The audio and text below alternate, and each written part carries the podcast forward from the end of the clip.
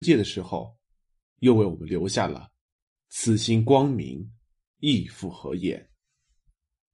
了解了阳明先生一生中两个最关键的时刻，接下来我们再来学习阳明心学中那些深深震撼我们的语句，看看阳明先生给我们带来了什么样的启示。一，如以不得地为耻，吾以不得地动心为耻。用现在的话来说，你以不发财为耻，我以不发财动心为耻。你以不当大官为耻，我以不当大官动心为耻，这就是阳明先生所展现出来的格局和境界。面对同一件事情，原来人与人之间有这么大的差别。二，地灵则人杰，人之无良，亦足以为山川之秀。在我们所生活的这片土地上。在五千年的历史长河中，曾出现了若干位的圣贤，这是圣贤曾经走过的土地。我们是圣贤的儿女和后代，在中华文化的哺育下成长。若我们的良知没有被唤醒，进而做了一些伤天害理的事情，山河大地都为之蒙羞啊！三，精神、道德、言动。大帅收敛为主，发散是不得已。天、地、人、物皆然。阳明先生有言：“花之千叶者无实。”我们都希望儿女早早成名成才，而阳明先生却说：“如果万一考中，该怎么办呢？”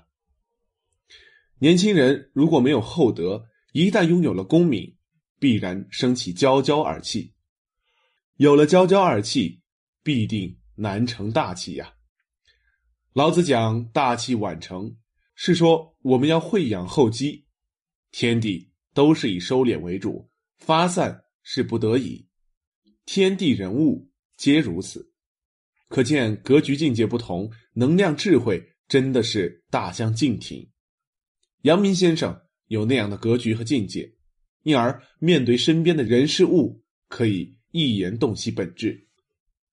四，见人有万亿金金，不务锻炼成色，而乃忘惜分量。七千铜铁杂然而投，分量愈增，而成色愈下。先生讲，做人首先要的是成色，就像金子一样，成色才是本质。有了成色，我们不愁没有分量；反之，不顾成色，只需追求分量，是舍本逐末。所以，成色为体，分量为用。我们应该在体上、成色上、心灵品质上下功夫，那我们的人生事业的结果将是水到渠成，自然而然。五，九川问：近年因厌泛滥之学。每要静坐，求屏息念虑。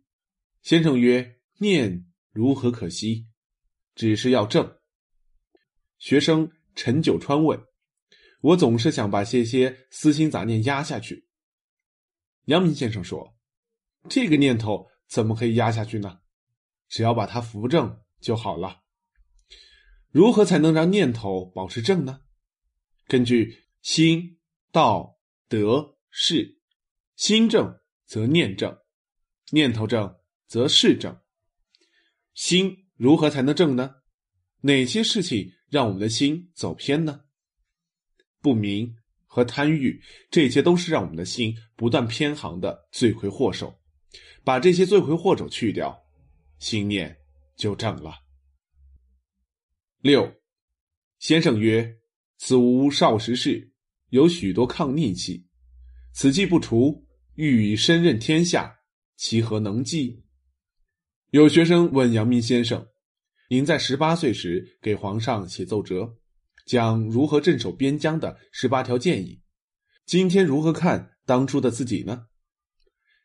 阳明先生答：“年轻有一份激情动力，这是好的，但成大事者必借轻浮，培养深沉厚重之德，厚德才能载物。”